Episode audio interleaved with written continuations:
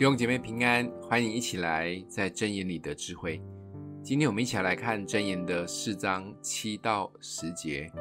智慧为首，所以要得智慧，在你一切所得之内必得聪明。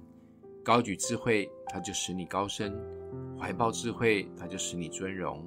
它必将华冠加在你头上，把荣冕交给你。我儿，你要听受我的言语，就必延年益寿。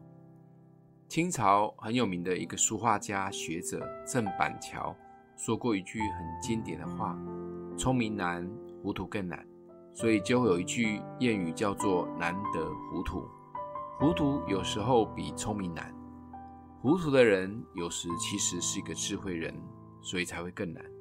就像在哥林多前书三章十八节说：“人不可自欺，你们中间若有人在这个世界自以为有智慧。”倒不如变作愚拙，好成为有智慧的。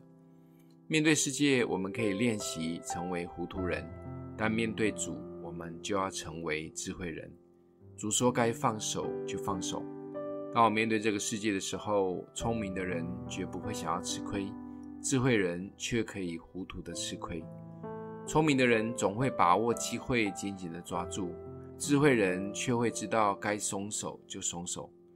聪明人总想改变别人，智慧人却会顺其自然。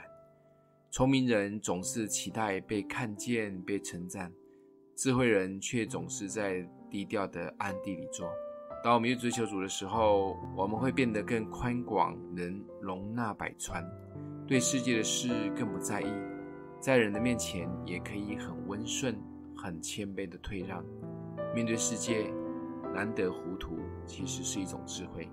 今天梦想的经文在第八节，高举智慧，它就使你高升；怀抱智慧，它就使你尊荣。我们一起来祷告，爱我们的天父，帮助我们学习在主里的智慧，让我们面对这个世界，可以成为不计较、不担忧的愚拙人，用心的追求在主里的智慧。奉耶稣基督的名祷告，欢迎订阅分享，愿上帝祝福你哦。